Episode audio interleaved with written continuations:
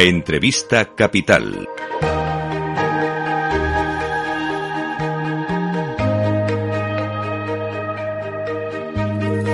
Bueno, pues vamos a darle profundidad al análisis económico, un poco inteligencia económica en este momento en el que todo el mundo se hace preguntas, cómo vamos ejecutando los países, los fondos europeos, los Next Generation, cómo vamos aplicando los planes de recuperación y resiliencia. Y hoy tenemos el lujo de contar con nosotros aquí en directo con Paloma Baena, es experta en sostenibilidad, en gobernanza, en políticas públicas. Bueno, como directiva de la OCDE, del Banco Mundial y del Banco Interamericano durante más de 15 años, ha estado asesorando y trabajando con gobiernos y con empresas en el desarrollo de proyectos de cooperación pública y privada. Paloma, la verdad es que tiene una experiencia extraordinaria desde que se graduó en Harvard eh, como profesora adjunta del E-School of Global Public Affairs en materia de sostenibilidad y además muy activa y activista, podemos decir incluso en estos tiempos, como fundadora y copresidenta del Foro de Sostenibilidad de EGECON, de la Asociación Española de Ejecutivas y Consejeras. Paloma es directora senior de European Affairs en LIC. Paloma, bienvenida, muy buenos días. Muy buenos días, Luis Vicente, un placer estar aquí de nuevo contigo. Bueno, ha pasado cuánto año y medio desde que se aprobara el plan de recuperación en España. Fue en abril del año 21. Estamos terminando, por tanto, el segundo año de implementación y no dejan de surgir noticias e inquietudes sobre cómo se va ejecutando. Hay muchas críticas al respecto. ¿Qué balance podríamos hacer hoy, por lo tanto, de la evolución de este plan con los datos sobre la mesa?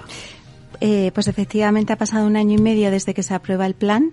Eh, es un buen momento para ver cómo estamos avanzando, pero me gustaría también decir, y ahora entramos en el análisis, que nos queda mucho partido por delante. El plan es hasta el 2026. Eh, yo diría tres cosas. Lo primero es que sí se han establecido las bases necesarias para poder avanzar en la ejecución del plan lo cual yo creo que hay que señalar porque es un, era un plan y es un plan muy complejo con una dotación enorme que ha requerido mucha negociación a nivel de comunidades autónomas, han hecho más de 200 conferencias sectoriales a nivel de ministerios para definir qué partidas, a qué conceptos y también a la definición de los PERTE, esos proyectos nuevos estratégicos que nadie sabía en qué iban a consistir, ¿no? A nivel de avance con la Comisión se han solicitado y recibido dos pagos, eh, se está negociando la adenda, es decir, se ha avanzado también en ese gran nivel de gobernanza que tenemos con la Comisión y donde estos avances chocan con la realidad es en la ejecución. Y eso es lo que empieza a ser aparente, ¿no? Si bien a nivel de compromiso de gasto, que es muy importante porque es el primer paso para poder ejecutar, el Gobierno ha avanzado mucho, sobre todo en este año, en, desde, desde el 2022, y podemos decir que aproximadamente terminaremos el año con un 70% de gasto comprometido, decir, de partidas específicas para la ejecución del plan, luego la realidad de esa ejecución eh, choca con la capacidad administrativa del gobierno. Esto es algo que dijimos desde el inicio, tú y yo lo hemos hablado muchas veces aquí y, y, es, y empieza a ser notorio que se retrasa lo que es la llegada de los fondos a los proyectos porque la capacidad de la Administración es insuficiente para absorberlos. Así que tenemos este diagnóstico en el que hay una gran coincidencia. El Gobierno ha ido rápido en la aprobación, en los compromisos y luego en la maquinaria burocrática parece que se está eh, ralentizando. Hemos escuchado en estos micrófonos casi a diario quejas de las empresas y de las asociaciones eh, en este sentido, ¿no? Es lo que dicen, ¿no? Es de lo que se quejan las empresas. Bueno, las empresas eh, también han tenido un choque con la realidad versus las expectativas iniciales del plan, ¿no? Y yo creo que hay tres puntos también fundamentales para, para estas quejas fundamentadas, en muchos casos, de las empresas. Lo primero tiene que ver con los plazos, lo que hablamos, ¿no? Plazos que van desde eh, cuánto tiempo tengo para presentar un proyecto muy complejo, que han pasado de ser 30 o 60 días, plazos de resolución de las convocatorias, por ejemplo, hay convocatorias que han tardado más de un año en resolverse. Y ahí de nuevo vuelvo al tema de capacidad, ¿no? Por ejemplo, en el caso del IDAE, que tiene eh, muchísimos fondos por ejecutar, han pasado de gestionar 600 millones a gestionar 1.600 millones. Si no preveemos cómo vamos a absorber esos fondos iniciales, lógicamente tardaremos mucho tiempo en resolver convocatorias que además son nuevas e innovadoras, ¿no? Eh, y luego, bueno, aquí hay un tema de incertidumbre alrededor de los plazos eh, que no encaja bien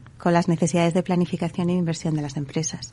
Otro punto donde yo creo que la, que la queja, eh, y aquí sí que lo asocio más a un tema de expectativas de las empresas, es recurrente es en los montos. ¿Cuánto pueden recibir dentro de estos proyectos? Pero es que la limitación de montos viene dada por el marco europeo, por el marco de protección de la competencia, eh, lo cual significa que las subvenciones son entre 15 y 20 millones en su mayoría por proyecto y por empresa.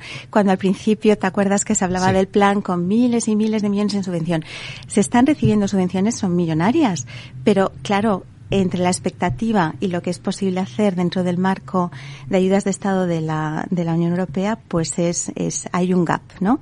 Y por último, yo diría que hay complejidades eh, en las convocatorias, precisamente en muchos casos porque se ha intentado hacer eh, algo innovador y eso choca muchas veces con la capacidad de nuestra administración para ser verdaderamente innovadora. Entonces, se hacen convocatorias complejas por su vocación de vincular eh, eh, pyme con gran empresa, eh, vincular objetivos de impacto con objetivos de inversión, pero al final la realidad administrativa nuestra se vuelve a poner en el proceso, en el detalle, en los avales, en las justificaciones y hace que sean procesos muy complejos y al final, entre los plazos, los montos y la complejidad, algunas empresas pues están desistiendo, claro.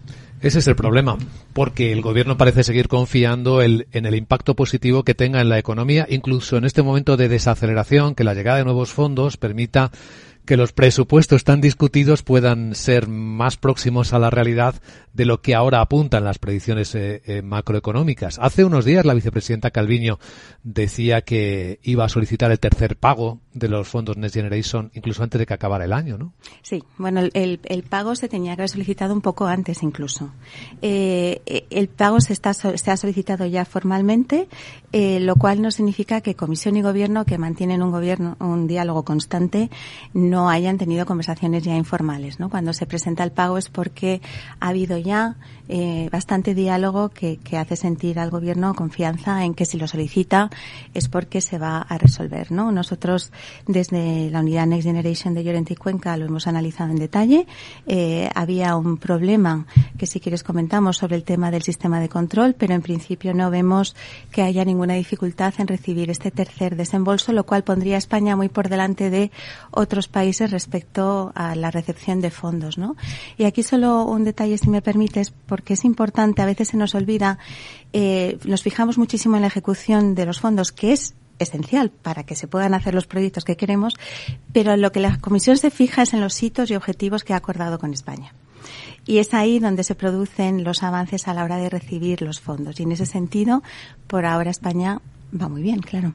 Ese punto, Paloma Baemna, que citas, que dejas ahí en el aire, el control, es algo que parece inquietar a algunos socios de la Unión Europea, de si los sistemas de control para que no haya corrupción en la ejecución de los fondos son suficientemente eficaces, ¿no? Sí, bueno, yo creo que aquí hay, hay dos temas. Eh, a mí, eh, el, al nivel de fraude o corrupción en los fondos, la verdad, y mira que he trabajado en temas de transparencia y corrupción muchos años en mi vida, no me preocupa eh, no me preocupa, te diría en absoluto es imposible decirlo porque siempre hay riesgo, pero me preocupa poco porque hay un exceso de niveles de control en este momento alrededor del plan y lo matizo. ¿eh? Hay control a nivel de la institución que ejecuta, hay control interno de la IGAE, hay control externo, por supuesto, del Tribunal de Cuentas y hay control a nivel europeo también de la Comisión, que hace auditorías ad hoc, del Tribunal de Cuentas, etcétera.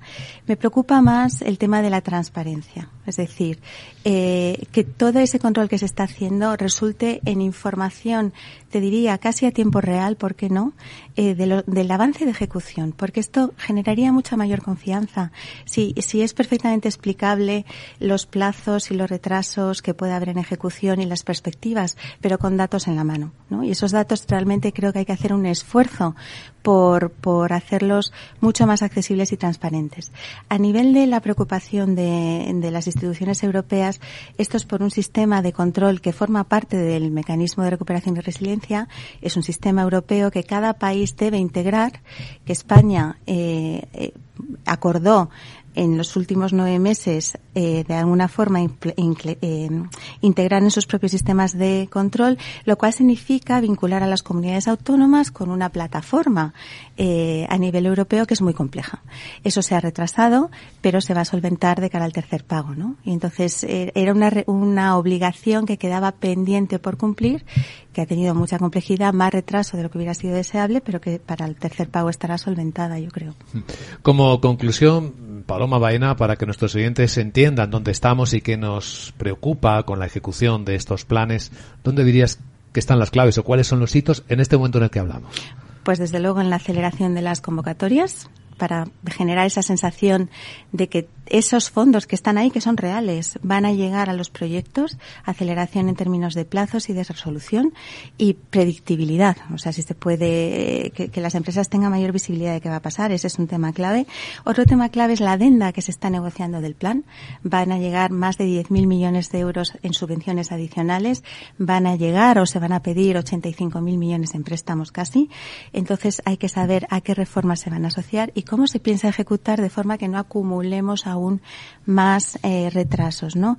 Creo que hay un tema clave eh, para el próximo año que es la, la reforma pendiente, el impacto en la sostenibilidad de las pensiones. Esto es algo que la Comisión ha anunciado que va a seguir muy de cerca, es donde va a prestar mucha atención y viene de cara al cuarto desembolso y por tanto hay que estar muy pendientes de ese tema.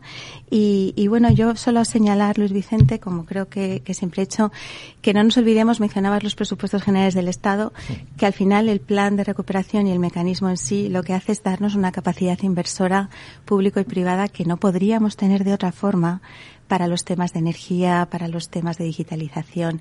Lo tenemos que hacer muy bien.